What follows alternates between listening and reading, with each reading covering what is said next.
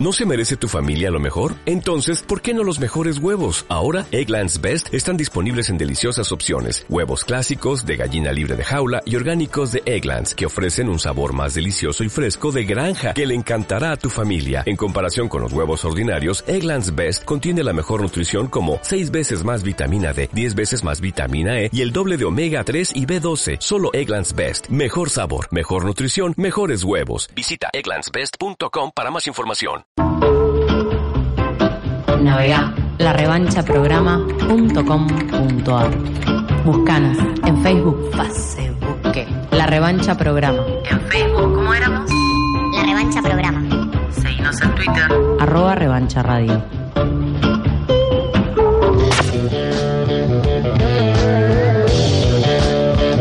Continuamos, Juan, en la revancha. Hablamos en la presentación de los temas. La crisis migratoria sigue siendo un tema en Europa, más allá que estamos en clima electoral. Eh, lo hemos tratado con analistas, pero queríamos saber también la opinión de gente, que, personas que han, viajado a Europa y que conocen esa situación. Por eso nos interesó mucho eh, entrevistar eh, Anita Puyar Serra, fotoperiodista, integrante de la Red Nacional de Medios, francesa, pero que hace cuatro años eh, nos visita por acá en, en la Argentina y que volvió a Francia para hacer también un trabajo de eh, cómo era la situación. Bueno, muchas gracias por venir, te saludamos. ¿Cómo estás, Anita? Acá en la Todo revancha. bien, gracias por eh, recibirme acá en el- la revancha. Qué bueno, qué bueno, lindo tenerte.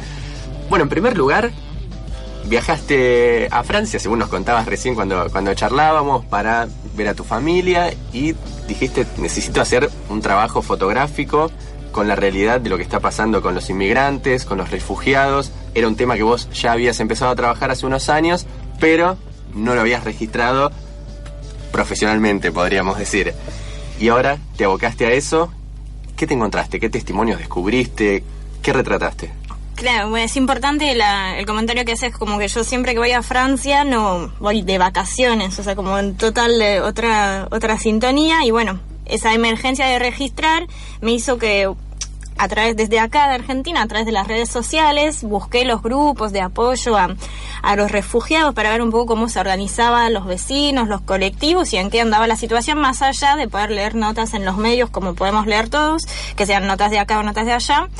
Y, bueno, tuve suerte de, de- de hablar con vecinos que se coparon con la idea que yo pueda compartir ese momento con ellos, porque algo también acá y nosotros, bueno, ya nos conocemos, entonces con mi cámara voy medio tranqui, digo, ya la gente sabe qué hago con las imágenes.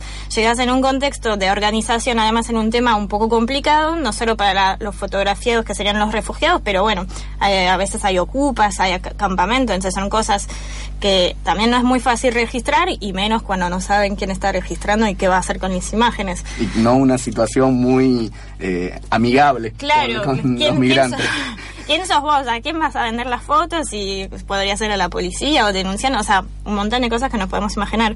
Eh, por suerte, antes tuve estos contactos eh, y puede estar, eh, mi idea era ver un poco de hecho, el proyecto ahora se llama Llegar y Después. ¿Qué pasa una vez que los refugiados ya están en el destino que imaginaban?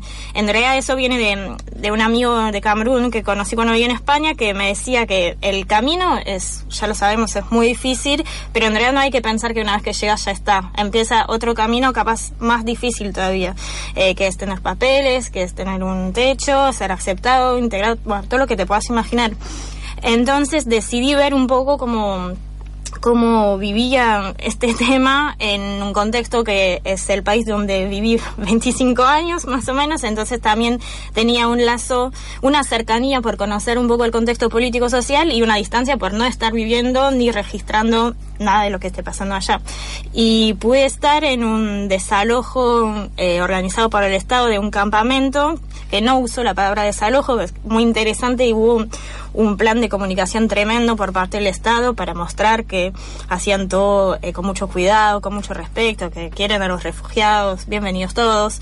Eh, entonces pude estar ahí hasta con la- los jefes de prensa del gobierno que me vendía todo el discurso, fue como muy interesante poder ver ese discurso para después yo bajar más a ras del suelo y ver un poco la realidad y la aplicación de estas supuestas políticas.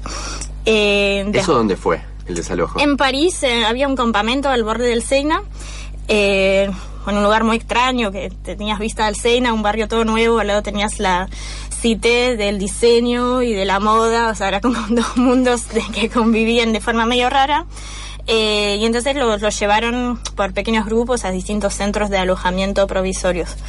Eh, después estuve en lo que a mí más me impactó, no sé si lo que más me impactó, pero que me lo relacioné más con por ahí eh, luchas que podemos tener acá en cuanto a la autogestión, que era eh, una ocupa de un secundario abandonado que colectivos de vecinos se habían organizado justamente para sacar de la calle, de las carpas, a unos 400 migrantes que estaban en un campamento y tomaron este secundario eh, y empezaron a organizar una vida colectiva desde la mitad de julio y fue desalojado hace 10 días ahora. Pero entonces ese era como un mini mundo eh, de tratando de convivir los voluntarios por un lado, que los refugiados con los refugiados parece una palabra unificadora, pero en realidad hay un montón de realidades distintas, de idiomas, de culturas, de clase social. Entonces, bueno, ya en sí es como algo muy heterógeno. Hete- bueno, Heterogéneo. Esta cosa que acabo de decir. Em, Buscamos palabras. eh, entonces, bueno, ahí estuve más tiempo ahí, estuve cinco días, o sea, creando lazos, eh, invitadas por, por los mismos refugiados a charlar con ellos, a tomar té, o sea, como tuve más intimidad y ahí fue como, además a mí me gusta estar registrando y sacar fotos, que es estar y compartir el momento, no venir y decir, "Ah, te saco la foto, así puedo contar lo que yo quiero contar. Es más algo de inmersión que me gusta hacer y ahí lo pude realmente eh, disfrutar en el sentido lindo de la palabra, como que me podían contar lo que querían contarme sin, sin miedo y sin apuro. Anita, vos decías que, bueno, Francia, eh, y que vos eh, es el país que conoces muy bien, eh, tiene una, una larga experiencia de flujos migratorios. Eh, hasta París, su capital, se habla mucho de como una eh, capital cosmopolita. Eh, ¿Qué diferencia ves en este flujo migratorio y también que, como decís vos, está el, tema de refugiados, a diferencia de, otros procesos de años anteriores? Yo creo que la, la gran diferencia es que, bueno, es mucho más masivo, viene de por ahí de lugares desde los cuales no estábamos tan acostumbrados a, recibir gente. Es un tema generalizado en la Unión Europea, en el sentido que no es la historia de Francia, es algo que se está debatiendo al nivel de la Unión Europea, entonces amplifica todo, todo mucho más y que además la Unión Europea tiene todo ese mecanismo de decisión, entonces todo es medio lento porque todo el mundo se tiene que poner de acuerdo. Eh, Si lo entonces- hace uno, lo hacen todos. claro, es medio, medio difícil y pero mm, como decía, Francia siempre tuvo eh, flujos migratorios importantes. Eh, la palabra cosmopolita me, me gusta, además yo reivindico a mi país así, con su diversidad de, de colores, de culturas, de religiones. Eh, pero claro, era también gente que ya tenía lazos previos por la historia, eh, tan fea que sea, que sea la colonización, eh, que ya teníamos eh, lazos, el, un idioma compartido por, para, por muchos y, y bueno, eh, existían como conexiones. Ahora hay gente que por ahí ni habla el idioma, que, que tampoco se muere por estar en Francia. Quieren, no, no quieren estar donde, de donde Claro. vienen. Entonces, capaz que quieren ir a otro país. Francia tiene un poco esa... O sea, se cree de sí misma que todo el mundo quiere venir a Francia. No es el caso. Hay mucha gente que quiere ir a otros lugares, muchos eh, que quieren cruzar a Inglaterra, eh, que aparece como el último, el mejor lugar. Además que el inglés, bueno, todo el mundo puede decir unas palabritas en inglés. Eh, otro lugar donde fui que es la frontera con la gente desesperada por cruzar y desesperada a perder la vida. O sea que hay muchos muertos en el intento de cruzar eh, de Francia a Inglaterra, que hay el túnel bajo la Mancha o los ferries eh, que cruzan. Entonces, eh, mm, me parece que lo que lo que diferencia es eh, eso, gente que, que huye sin querer específicamente estar en Francia y además mucho más masificado. Esa, esa justamente es la, la primera de las tres crónicas que componen tu trabajo de llegar y después. La primera está situada ahí en la ciudad de Calais, Exactamente. la ciudad donde, donde comienza el túnel hacia, hacia Inglaterra y donde hay además un campamento gigante de unos 3.000, 4.000 refugiados y migrantes al que llaman New Jungle. exactamente. ¿Cómo, cómo funciona?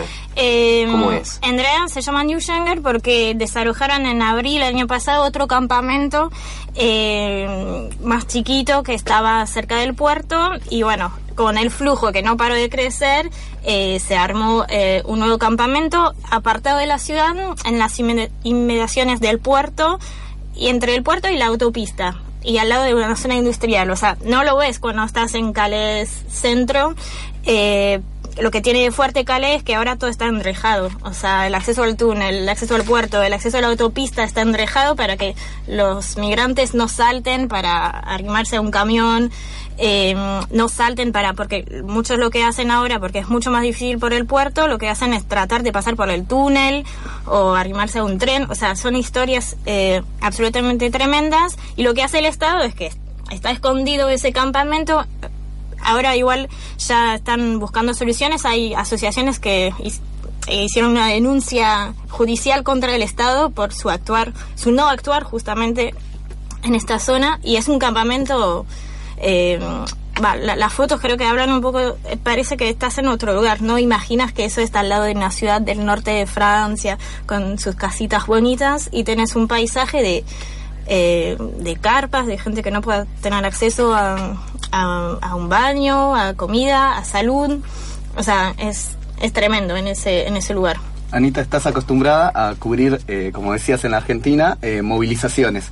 Eh, participaste, eh, cubriste también una movilización ahí en Calais. ¿Cómo fue esa experiencia? Eso fue, mm, la verdad que fue hermoso, porque mm, esa movilización era muy particular, eran migrantes sin papeles de París que alquilaron cuatro micros para ir a marchar en solidaridad con los de la New Jungle en, en Calais. Y era una marcha de 14 kilómetros, que eso nunca había hecho una marcha tan grande. Eso sí Eh, eso sí. Eso sí. Eh, desde el centro de detención administrativa, donde la policía eh, detiene a los migrantes que interpelan al, al intentar cruzar, eh, después por el campo, porque pasas por el campo hasta llegar por la ciudad, que es una ciudad más, un, un contexto social y político muy complejo, que está por estar ganado por la extrema derecha.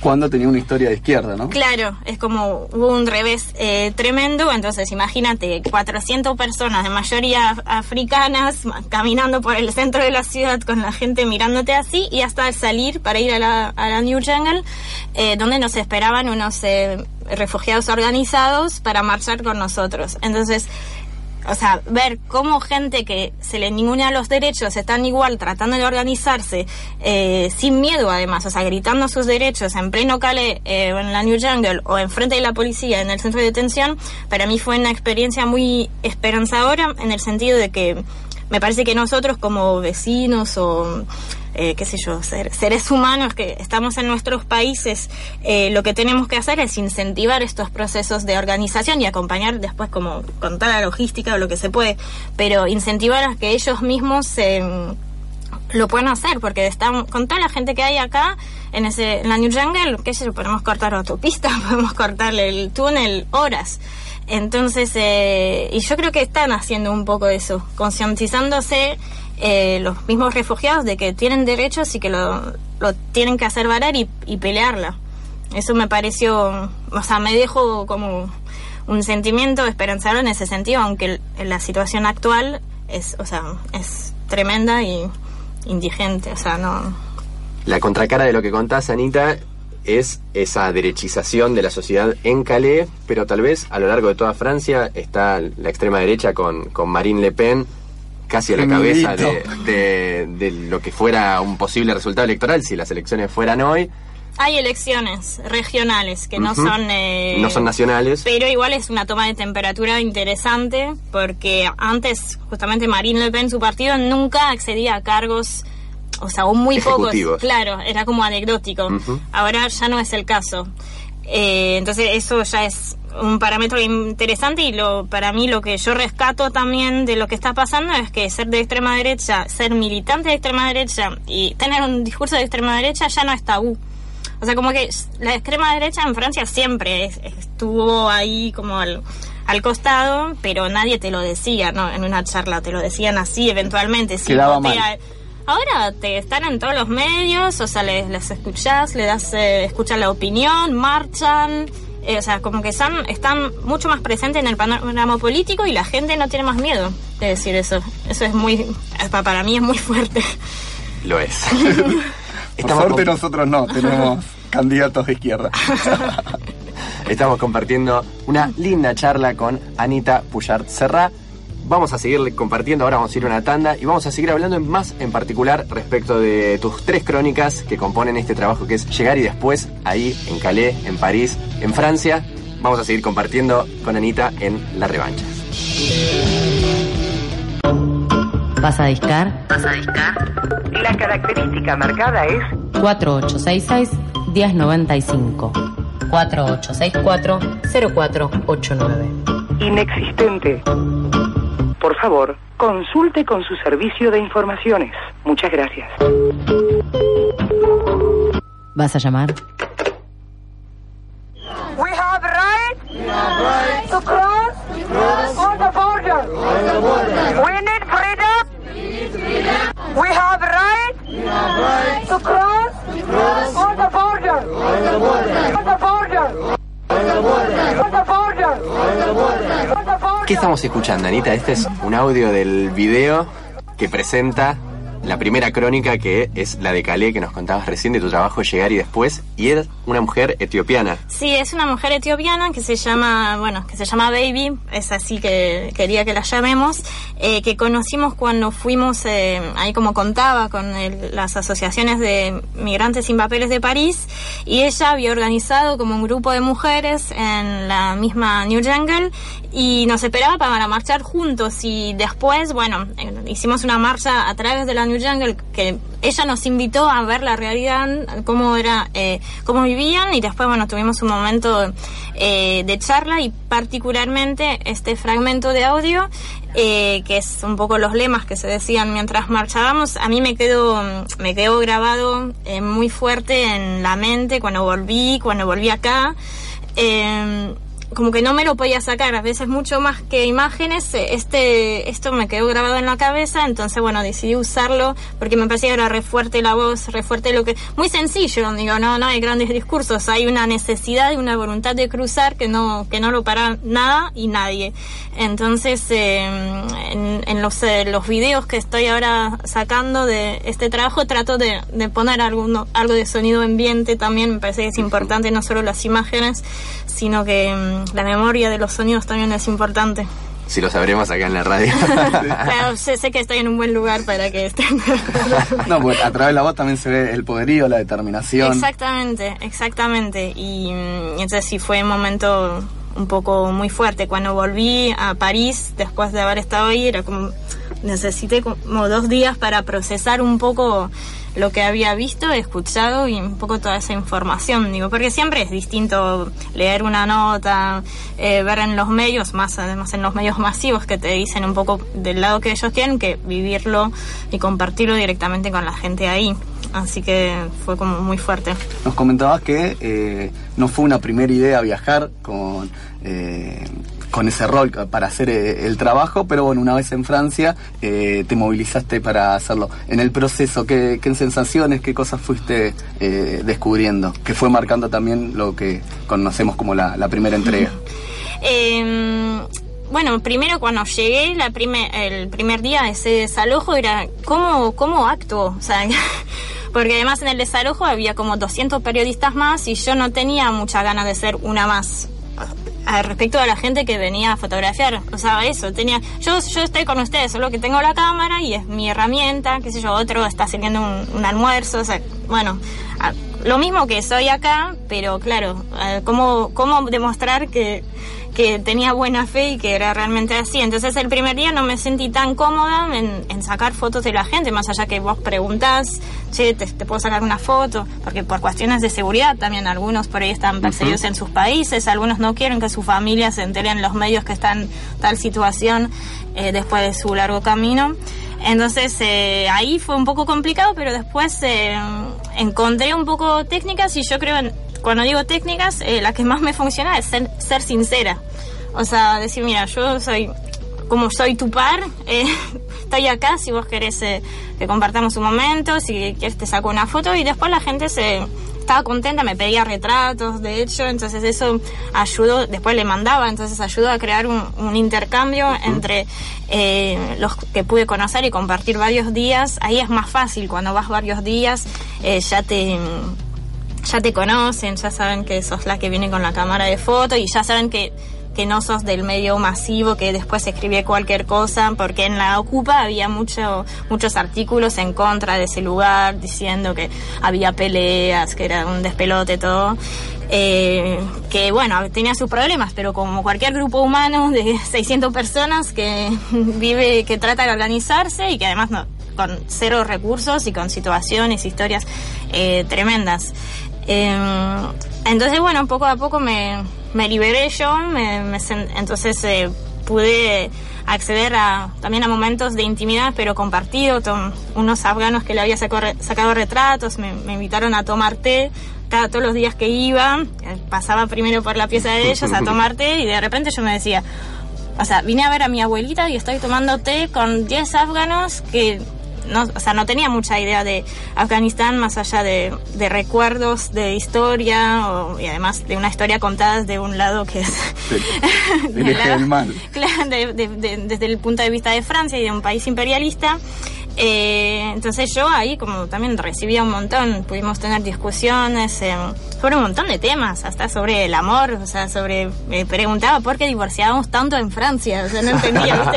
Entonces como que ahí también estás, eh, estás viviendo otra cosa en el sentido de que la vida eh, sigue, o sea, solo se muestra eh, la situación difícil que lo es, pero también que es, es gente con quien charlas, compartís momentos, fiesta, hubo fiesta en esa Ocupa, eh, con música, gente bailando, con, o sea, ahí yo, no sé, fue como un viaje eh, mucho más lejos que ir a Francia y también de eso, de poder tocar de cerca unas realidades con toda su diversidad, digo, porque otra vez siempre vuelvo con eso, pero me parece que la visión de los medios masivos que tienden a ser el hecho noticioso, que es, es el, eh, el pequeño eh, island en la playa, pero hay un montón desde hace un montón de tiempo que mueren así, pero no fue... O el este- número, ¿no? De cuántos claro, muertos. Claro, en realidad poder bajar a tierra y vivir todas estas experiencias, mismo del lado de los voluntarios, ¿quiénes son los franceses que están ahí, que, o sea, que ayudan?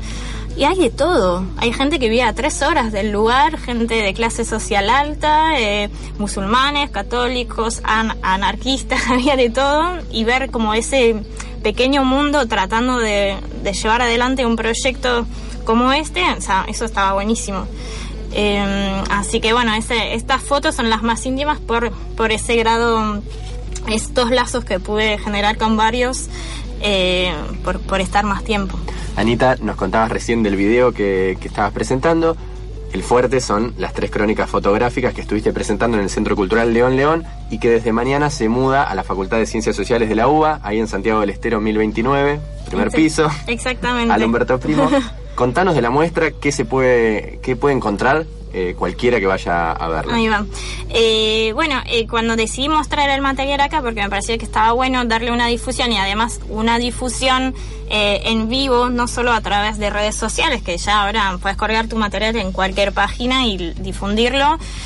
Tenía muchas ganas del contacto directo con gente interesada en ver el material y aprovechar para hablar también de un contexto local, invitando a, a la comunidad senegalesa a contar un poco su experiencia, que fue un poco la inauguración en el León León. Y el otro dilema era, eh, tengo estas fotos que son de actualidad de ahora y de un tema, que o sea, no, no son fotografías de estudio eh, o de moda, no sabían eh, cómo mostrarlas y cómo enmarcar, entre comillas, la muestra. Entonces decidí no enmarcar justamente porque no quería transformarlo en obras de arte, algo que, o sea, no importaba cómo estaban montadas las fotos, lo importante era ni siquiera tanto las fotos, sino que las fotos nos puedan servir para repensar algunas cosas o tomar posiciones nosotros mismos como eh, seres humanos, militantes o vecinos que podamos afrontar ese tipo de problema mismo acá en Argentina, en, qué sé yo, en, otro contexto.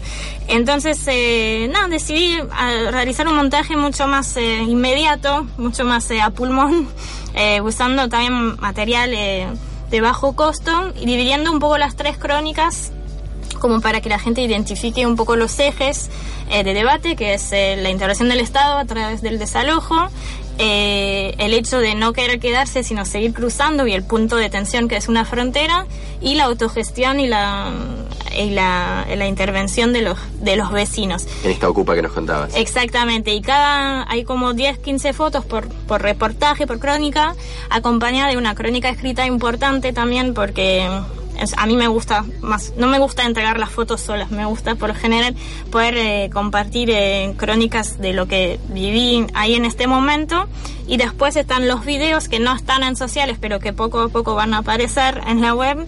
Eh, Ya hay uno que lo ya hay en uno, exactamente, ya hay uno y ya en una semana, 10 días estarán los dos los dos siguientes. Es un material que es la primera vez que me pasa que es bastante difícil trabajar sobre este material porque, bueno, es un poco denso, muchos recuerdos, muchas preguntas, eh, muchas historias atrás de, Que sacar, de ¿no? imágenes. Claro, es así que, bueno, por eso voy eh, tomando un poco el tiempo de hacerlo bien, con conciencia y que se pueda entender que haya mensaje atrás, no solo un desfile de imágenes. Anita, te agradecemos un montonazo la visita. Un gustazo. Les recordamos a todos que hasta el 5 de diciembre, ¿no es así? Van a estar colgadas las fotos acompañadas con su crónica en la Facultad de Ciencias Sociales de la UBA, Santiago del Estero 1029, primer piso, a la Humberto Primo. Ahí encuentran las fotos de Anita Puyar Serra. Muchas gracias, por haber a venido. ustedes.